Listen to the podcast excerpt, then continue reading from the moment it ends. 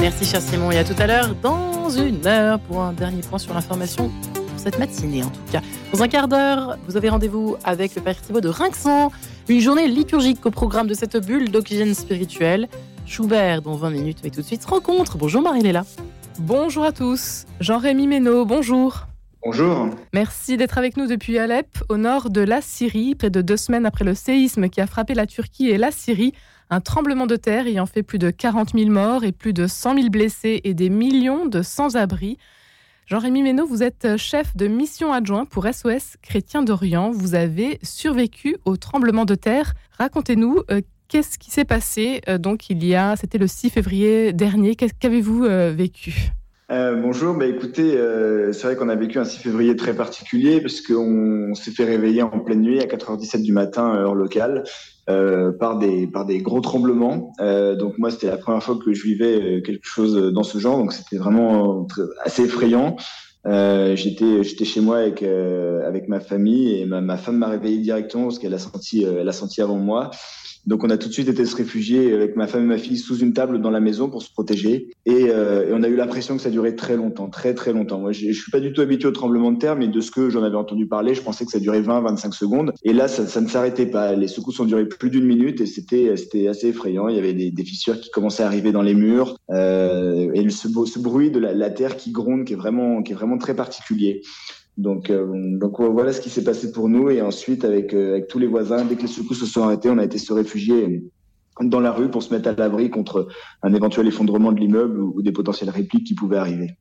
Des potentielles répliques qui sont d'ailleurs arrivées oui, des potentielles répliques qui sont arrivées parce que dans, dans la matinée à, aux alentours de 11 heures, donc moi j'avais évacué à ce moment-là Alep avec euh, nos bénévoles français qui étaient présents, nos bénévoles français de SOS Chrétien d'Orient pour les mettre à l'abri. Euh, et donc il y a une, une, première grosse réplique, en fait c'était même pas une réplique, ils appelaient ça un deuxième tremblement de terre parce qu'il avait vraiment ses particularités à lui, qui, qui, a eu à peu près la même intensité à 11 heures du matin. Et puis ben, là depuis... Euh, je vais pas dire, euh, enfin quasiment tous les jours, il y a, il y a des petites répliques, donc qui sont beaucoup moins fortes, mais, euh, mais qui effrayent toujours la population, qui, euh, qui a été atteint euh moralement par ce tremblement de terre, parce qu'ils ne sont pas habitués à ça, et maintenant, dès qu'ils sentent la terre trembler un peu, les gens ressortent dehors, ils ont peur des effondrements, il y a, il y a eu énormément de, de, bâtiments qui se sont effondrés dans la ville, des bâtiments qui sont ensuite détruits volontairement car ils, se, ils sont trop endommagés. Donc, euh, il y, y, a vraiment, il y a vraiment une peur qui s'est installée dans la ville euh, avec, avec ces répliques. Jean-Rémy Ménaud, vous en êtes euh, sorti sain et sauf, vous, votre famille, les bénévoles, les volontaires de SOS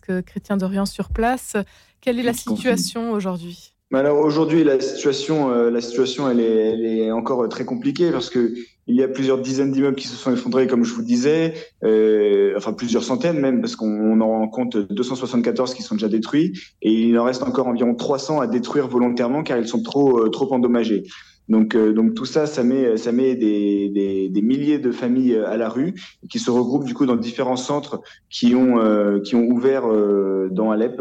Euh, donc ces différents centres, euh, ils ont ouvert dans des églises, ils ont ouvert dans des, écoles, dans des gymnases, un peu, partout. Il y a des grands espaces pour accueillir la population. Et, ces gens, ils ont besoin de tout parce qu'ils ne peuvent pas revenir chez eux. Ils ont besoin de nourriture, ils ont besoin de produits hygiéniques, ils ont besoin de, lait infantile, de couches pour bébés, ils ont besoin de, tout ce fait leur quotidien finalement.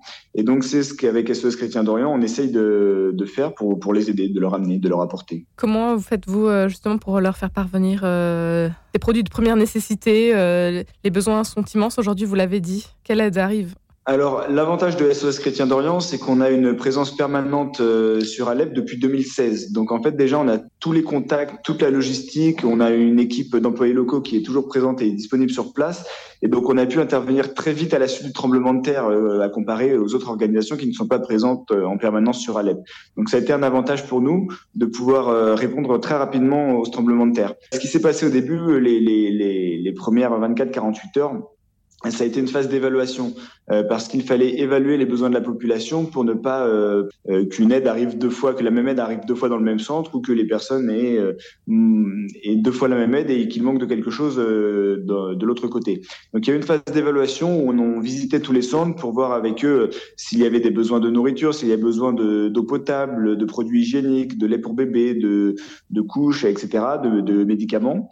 Et, ensuite, on revenait euh, 24 heures plus tard avec euh, avec une aide spécifique par rapport par rapport au centre où ils étaient accueillis. Donc, ce qui a beaucoup été fait, c'est de la nourriture. Il y a plusieurs tonnes de nourriture, plusieurs tonnes de produits hygiéniques également qui ont été distribués, du lait pour bébé, plusieurs centaines de kilos de, lait pour bébé qui ont été qui ont été préparés par SOS Chrétien d'Orient, et, également de, des centaines de boîtes de médicaments pour fournir à la population l'aide dont ils avaient besoin à la suite de ce tremblement de terre. Les opérations de recherche sont-elles terminées à l'heure actuelle? Euh, en Syrie, euh, oui, elle semble, elle. Euh, il, reste encore euh, quelques personnes disparues. Sur Alep, j'ai entendu qu'il y avait pour l'instant euh, six personnes disparues dont on n'avait pas de nouvelles. Donc après, avoir fini les opérations de recherche, donc euh, très difficile de savoir euh, ce qu'il va arriver à présent, mais euh, mais oui les, les, les, dégâts sont, sont considérables et du coup ça a pris ça a pris de, de, nombreux jours pour pour essayer de trouver des survivants sous les décombres. Il y a eu quelques miracles, hein. euh, grâce à Dieu, plusieurs personnes ont été retrouvées vivantes, même des nouveau-nés. Donc c'est assez exceptionnel, mais mais on déplore quand même de nombreux morts. Un séisme qui s'ajoute au drame de la guerre qui ravage le pays depuis près de 12 ans. Jean-Rémy Ménaud, vous êtes sur place depuis septembre 2020. Euh, quel est votre état d'esprit aujourd'hui et puis celui de la population euh, syrienne? Bah, écoutez, vous avez mentionné évidemment la, la, guerre civile euh, qui a commencé il, y a 12 ans maintenant, mais il y a également une crise économique qui frappe la Syrie à cause des sanctions internationales depuis plusieurs années maintenant. Et donc, euh, les Syriens euh, pensaient avoir, avoir touché le fond du trou, mais, mais ce tremblement de terre rajoute une crise dans la crise. Donc aujourd'hui, ils ont la guerre civile, ils ont la crise économique, plus le tremblement de terre. Donc ils se demandent où leurs malheurs vont s'arrêter, où leurs catastrophes vont s'arrêter. Ils sont complètement déprimés. Hein. Euh, ils veulent, ils veulent euh, quitter le pays. J'étais ce matin, par, par hasard d'ailleurs, euh, au, centre d'immigration et de passeport, et c'était rempli de personnes qui voulaient faire leur passeport pour quitter le pays parce qu'ils en peuvent plus, ils souffrent, ils sont pris à la gorge, et euh, la seule solution qu'ils voient pour l'instant, c'est quitter le pays. Donc, donc c'est vraiment malheureux parce que la Syrie a besoin de ses jeunes, a besoin de sa population pour se relever. Mais là, ils sont vraiment déprimés. Certaines personnes venaient juste de, reconstruire leur maison après la guerre et le tremblement de terre arrive et leur détruit euh, à nouveau. Donc ils ne savent pas aujourd'hui est-ce qu'ils doivent reconstruire, est-ce qu'ils doivent attendre la prochaine catastrophe, qu'est-ce qui va arriver dans les prochaines années. il y a vraiment une, déprime, euh, une déprime profonde chez eux.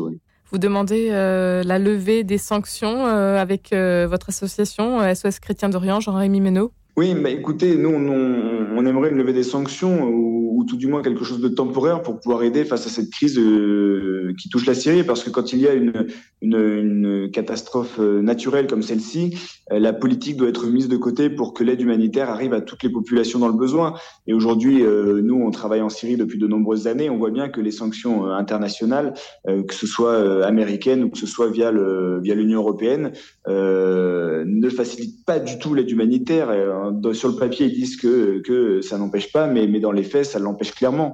Euh, que, ce soit, euh, que ce soit au niveau des banques, que ce soit au niveau de l'importation de, matériel, euh, c'est très compliqué de travailler en Syrie avec, les sanctions internationales et le peuple syrien en souffre, pas les dirigeants. Vous avez, Jean-Rémy Ménaud, une petite fille. Comment est-ce que vous arrivez à, vivre, à survivre finalement à cette situation Donc vous qui êtes volontaire euh, pour SOS Chrétien d'Orient euh, à Alep, en Syrie euh, bah écoutez, c'est vrai que c'est un quotidien euh, différent de la France parce que il y a des pénuries de fuel, il y a des pénuries de gaz, il y a des pénuries d'essence, pénuries d'électricité. Là, en ce moment, on doit avoir une à deux heures d'électricité par jour et encore, ça arrive la nuit.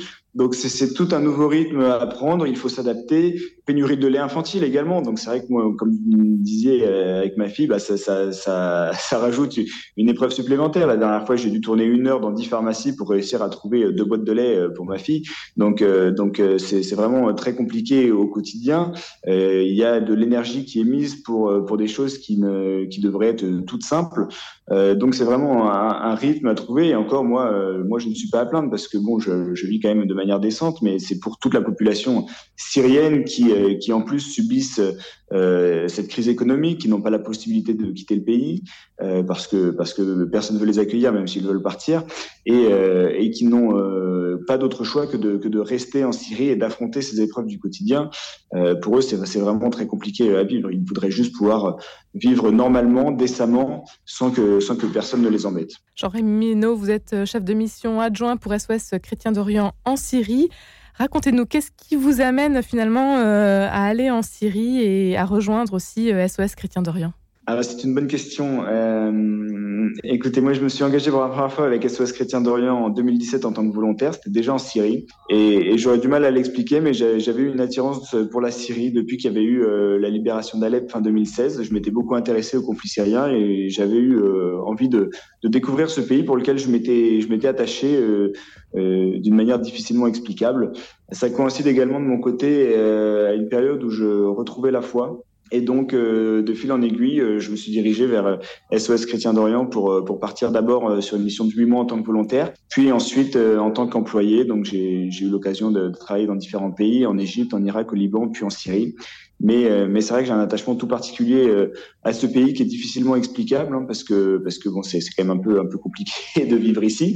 Mais mais voilà, aujourd'hui, beaucoup de personnes, tous les Syriens qui veulent partir, me disent mais mais pourquoi toi tu viens alors que nous on a envie de partir? Et je leur dis que que, que je ne m'explique pas, mais que j'ai un attachement euh, particulier euh, à ce pays qui fait que, que j'ai envie d'y rester. Et vous avez toujours la foi Et j'ai toujours la foi et qui, qui, qui, grandit, euh, qui grandit chaque jour. Un grand merci Jean-Rémy Ménaud. Je rappelle que vous êtes chef de mission adjoint pour SOS Chrétien d'Orient. Si vous souhaitez en savoir plus et éventuellement soutenir vos actions, il y a bien évidemment donc le site internet Merci beaucoup d'avoir été avec nous aujourd'hui Jean-Rémy Ménaud. Je vous en prie, merci à vous. Merci Marie-Léla et on vous dit avec joie demain 10h03.